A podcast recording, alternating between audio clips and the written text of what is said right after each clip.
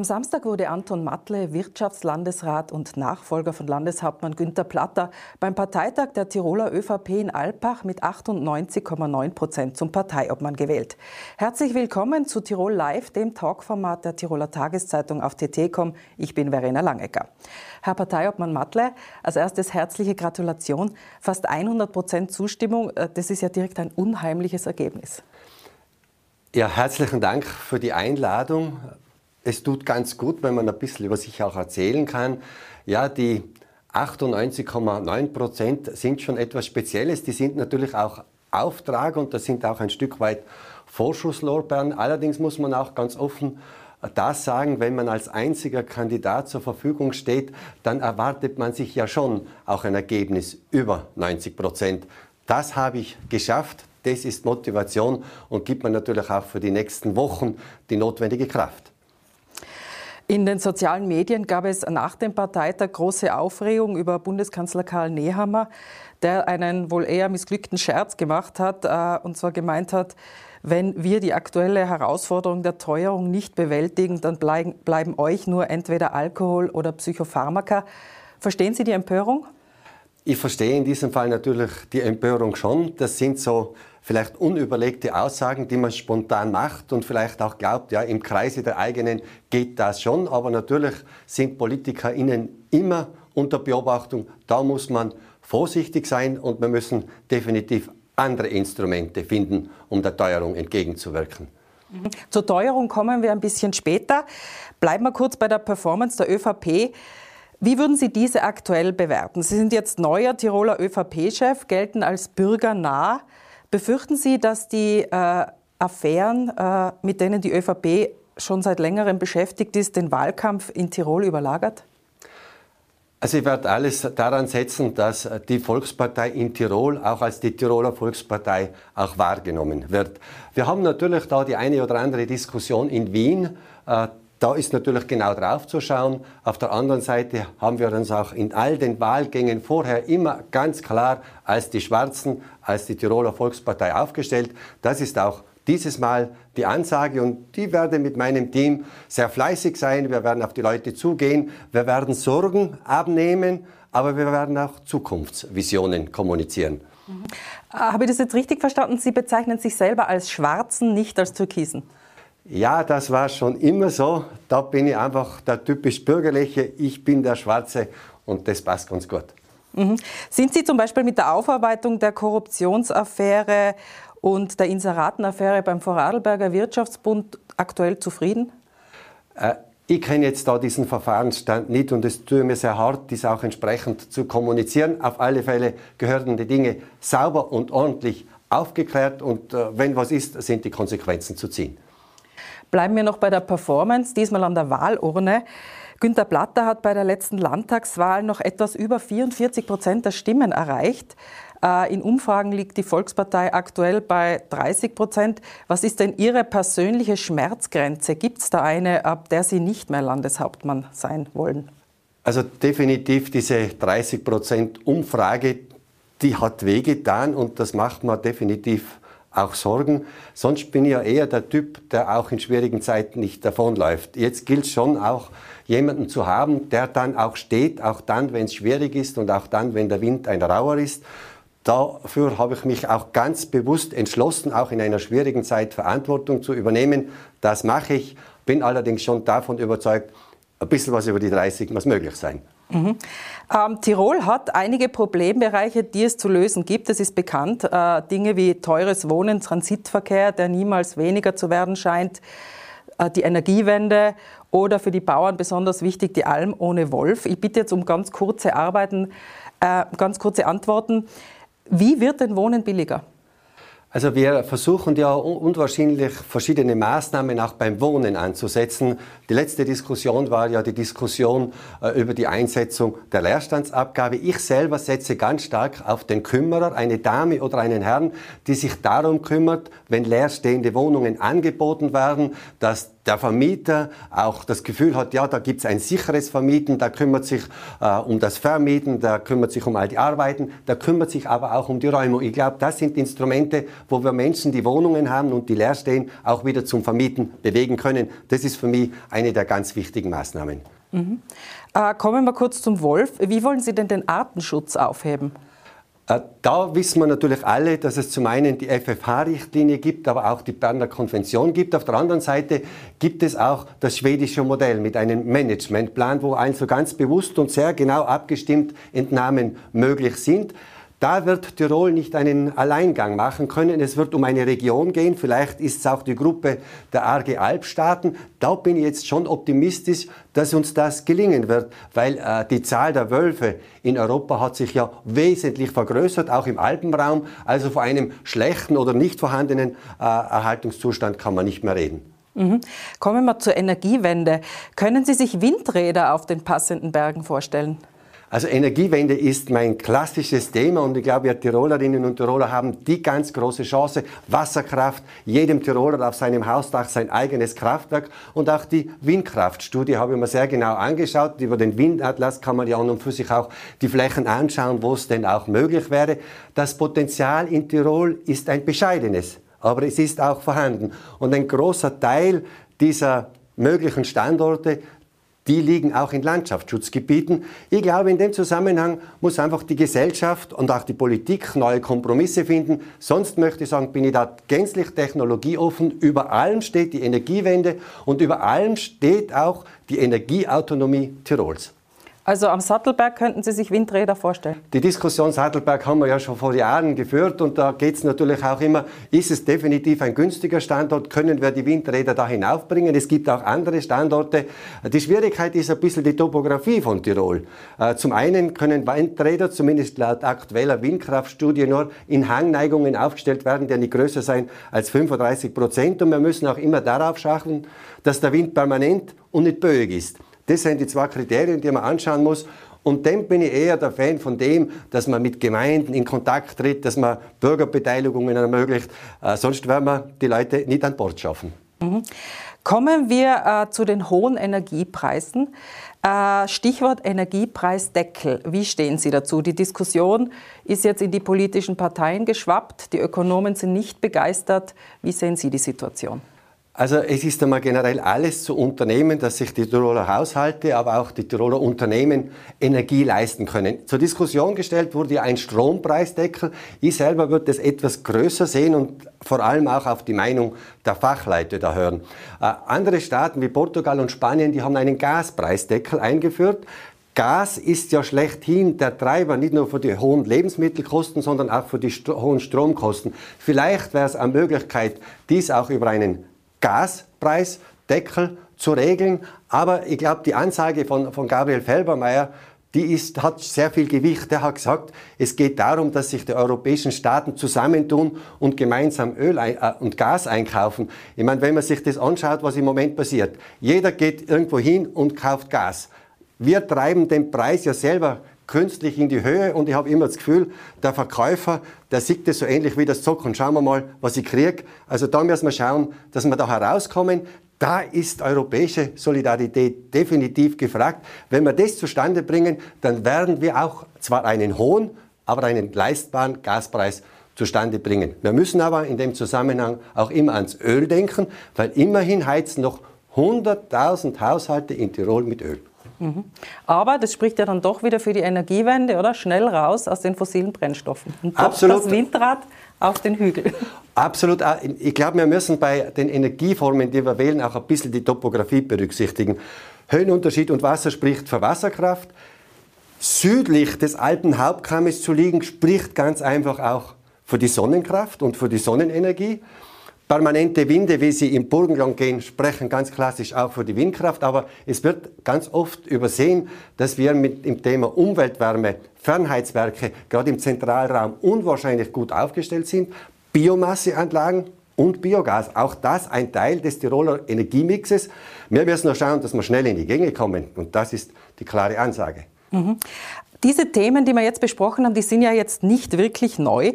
Gibt es etwas, was gerade Sie als Anton Matle an Tirol erneuern und modernisieren wollen? Etwas, was Ihnen ganz speziell am Herzen liegt? Es sind zwei Themen, die mir speziell am Herzen liegen. Einmal die Energiewende. Und ich glaube, Energiewende, so wie ich sie denke, das ist vielleicht noch nicht ganz so in der Gesellschaft angekommen. Technologieoffen. Das Zweite, das Thema der Digitalisierung. Ich kann mich noch erinnern, äh, vor 10, 15 Jahren die Diskussion, die Digitalisierung wird zu einer hohen Arbeitslosigkeit führen. Heute sehen wir, dass wir Digitalisierung und Automatisierung ganz, ganz dringend brauchen, damit Arbeitsbereiche, für die wir keine Mitarbeiter mehr finden, dann auch automatisiert und digitalisiert äh, vonstatten gehen können. Digitalisierung sehe ich aber auch noch als einen ganz großen Mehrwert im Vernetzen von Land und Stadt. Wir Tiroler müssen wieder etwas stärker zusammenwachsen. Ich bin ja ein großer Fan unserer Landeshauptstadt Innsbruck und genieße aber dann durchaus auch wieder die Fahrt nach Hause nach Galtür und im Zusammenspiel dieser beiden starken Pflöcke, da liegt so ein großes Potenzial. Mhm. Es warten große Aufgaben auf Sie. Äh, wann wollen Sie denn Ihr Team präsentieren und wann wird dann der Wahlkampf eigentlich so richtig starten? Äh, in der Volkspartei gibt es ja eine sehr klare Struktur, wie auch Bezirkslisten erstellt werden. Ich selber habe ja das große Privileg, eine Landesliste zu erstellen. Aber eines ist schon auch ganz wichtig. Bei uns trägt natürlich auch jede Bezirksparteiorganisation große Verantwortung, dass man interessante Persönlichkeiten präsentiert. Und die tragen auch Verantwortung, dass mit den interessanten Persönlichkeiten aber auch äh, gute Wahlergebnisse erzielt werden. Mhm. Äh, Datum da, sind die Daten für die Bezirkslisten, sie sind sehr klar eingestellt. Bis äh, Mitte oder bis 25. Juli sollte das erledigt sein. Dort haben dann auch die Reihungskommissionen getagt. Für die Landesliste habe ich etwas mehr Zeit und da wird man natürlich auch auf die Bezirkslisten schauen. Wo gibt es zu ergänzen? Wo sind noch äh, spannende Leute, die man anfragen könnte? Das ist dann meine Aufgabe, aber das ist ein sehr klar definiertes sehr demokratisch aufgestelltes Prozedere, dass die Volkspartei jedes Mal vor Landtagswahlen auch durchgeht. Mhm.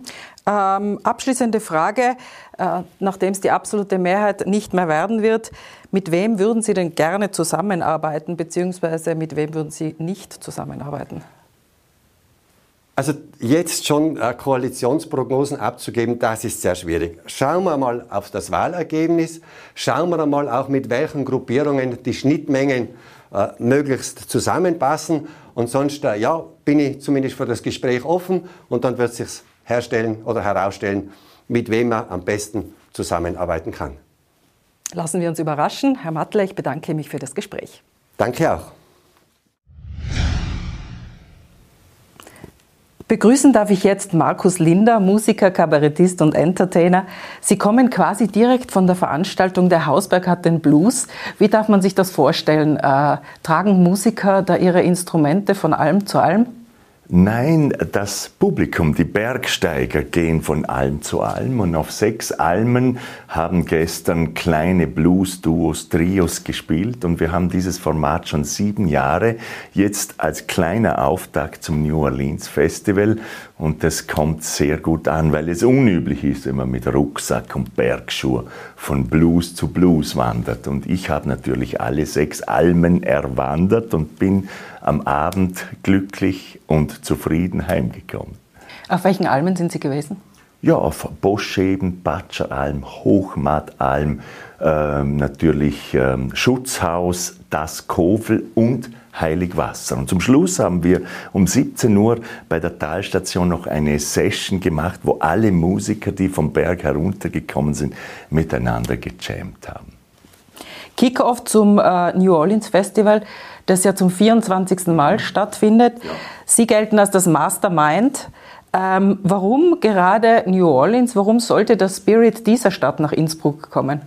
Ja, das ist eine Geschichte, die ich gemeinsam mit meiner Frau Sabine kreiert habe. Sie ist bei diesem ganzen Projekt seit 24 Jahren zu 50 Prozent dabei. Ich war mit Sabine in New Orleans einige Male schon in den 90ern und sie hat gesagt, sie ist kein Blues-Fan, aber diese Musik, die packt sie derartig und die begeistert sie auf eine solche Art, dass sie glaubt, wenn wir hier ein Konzept finden mit der Stadt, dass das auch den größten Teil der Menschen hier begeistert. Und so hat das begonnen.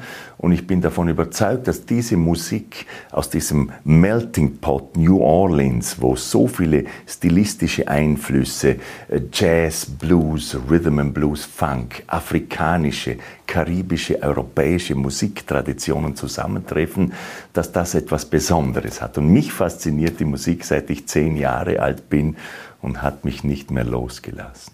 Musik jetzt im äh, Fernsehen quasi zu beschreiben, ist ja schwierig, ohne Musik zu hören. Welche Künstler treten denn auf? Wir haben seit Anfang ein klares Konzept. Ein Headliner, eine Hauptband aus New Orleans, die von der Sabine und mir persönlich ausgesucht werden auf unseren Reisen schauen wir durch die Clubs und der Rest sind heimische Bands. Das ist seit Anfang unser Konzept. Es gibt so viele großartige Musikerinnen und Musiker in Tirol aus diesen stilistischen Richtungen Jazz, Blues, äh, Funk, Soul, Rhythm and Blues und das ist seit Anfang unser Konzept und mir macht es eine große Freude, diesen heimischen Musikerinnen und Musikern den Teppich auszurollen. Ähm, über Tirol und Vorarlberg äh, hinaus sind Sie ja bekannt durch die Rolle des Pfarrers in der TV-Serie Vier Frauen und ein Todesfall. Sie sind seit vielen Jahren auch Kabarettist und das Talent wurde Ihnen ja quasi in die Wiege gelegt. Ähm, wenn man aus einer Kabarettistenfamilie kommt, äh, wie, wie ist da das Familienleben? Besteht das nur aus Gags? Nein, das nicht, aber ich habe es im wahrsten Sinne des Wortes mit der Mutterbrust aufgesogen. Meine Eltern haben 28 Jahre ein gesellschaftskritisches, politisches Kabarett-Ensemble, die Wühlmäuse in Vorarlberg, geleitet. Und äh, es war so, wir waren, wir, ich bin der älteste von vier, wir hatten ständig Babysitter, weil ein halbes Jahr war unsere Familie unter dem Bann des jeweiligen Programms. Es wurde drei Monate geprobt und drei Monate gespielt. Und äh, wir haben nur gesehen, unsere Eltern sind glücklich, die gehen auf in dem. Und wir haben uns mitgefreut und haben dann bei Proben zuschauen dürfen, aber bei mir war es so, äh, ich musste meinen eigenen Weg finden und vielleicht ist es der Grund, warum ich erst mit 38 Jahren mein erstes Kabarettprogramm gemacht habe. Ich musste mich erst aus diesem Wühlmäuse-Ding befreien, um meinen eigenen Weg zu finden. Ich bin schon früher Profimusiker geworden, aber bin erst später zum Kabarett gekommen. Und was ist der größte Unterschied zwischen Profimusiker und Kabarettist? Äh, es gibt eigentlich keinen Unterschied, weil die Musik zieht sich als Prinzip durch meine Arbeit. Ich sage, ich mache Musikcomedy heute, wo viel äh, Piano dabei ist. Das habe ich zehn Jahre in der Musikschule gelernt. Und Musik und Text äh, ver, verweben sich dann zu einem Ganzen. Mhm. Ähm, das äh New Orleans äh, Festival beginnt bald. Äh, wo wird es denn stattfinden in Innsbruck heuer? Äh, heuer am Landhausplatz, 21. bis 24. Juli, von Donnerstag bis Sonntag. Und äh, wir haben zum Beispiel am Donnerstag die Tyrolean Blues Night. Da spielt meine Band um 21 Uhr als Hosting Band und hat sieben heimische Sängerinnen und Sänger als Stars sozusagen, die wir featuren. Jede und jeder singt zwei Nummern und zum Schluss kommt der Star aus New Orleans und singt auch zwei Nummern. Das ist ein, äh, ein fixes Modell, das wir seit Jahren haben und sonst ist das Programm also sehr breit gefächert. Am Sonntag gibt es eine Gospelmesse in der Jesuitenkirche und danach Gospel Brunch. Das Programm kann man unter www.neworleansfestival.at im Detail anschauen. Danke, Markus Linder. Ich darf mich verabschieden. Das war Tirol Live. Wie immer nachzusehen auf tt.com als Video und nachzuhören als Podcast. Und jetzt gibt es eine musikalische Kostprobe auf das New Orleans Festival. Come on. In July, Innsbruck's got the blues. Oh, everybody come, come on. In July, Innsbruck's got the blues. Mm-hmm, please come to the Landhausplatz with your blue suede shoes.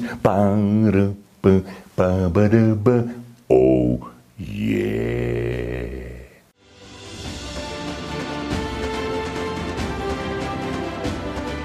Tirol Live, ein Podcast der Tiroler Tageszeitung.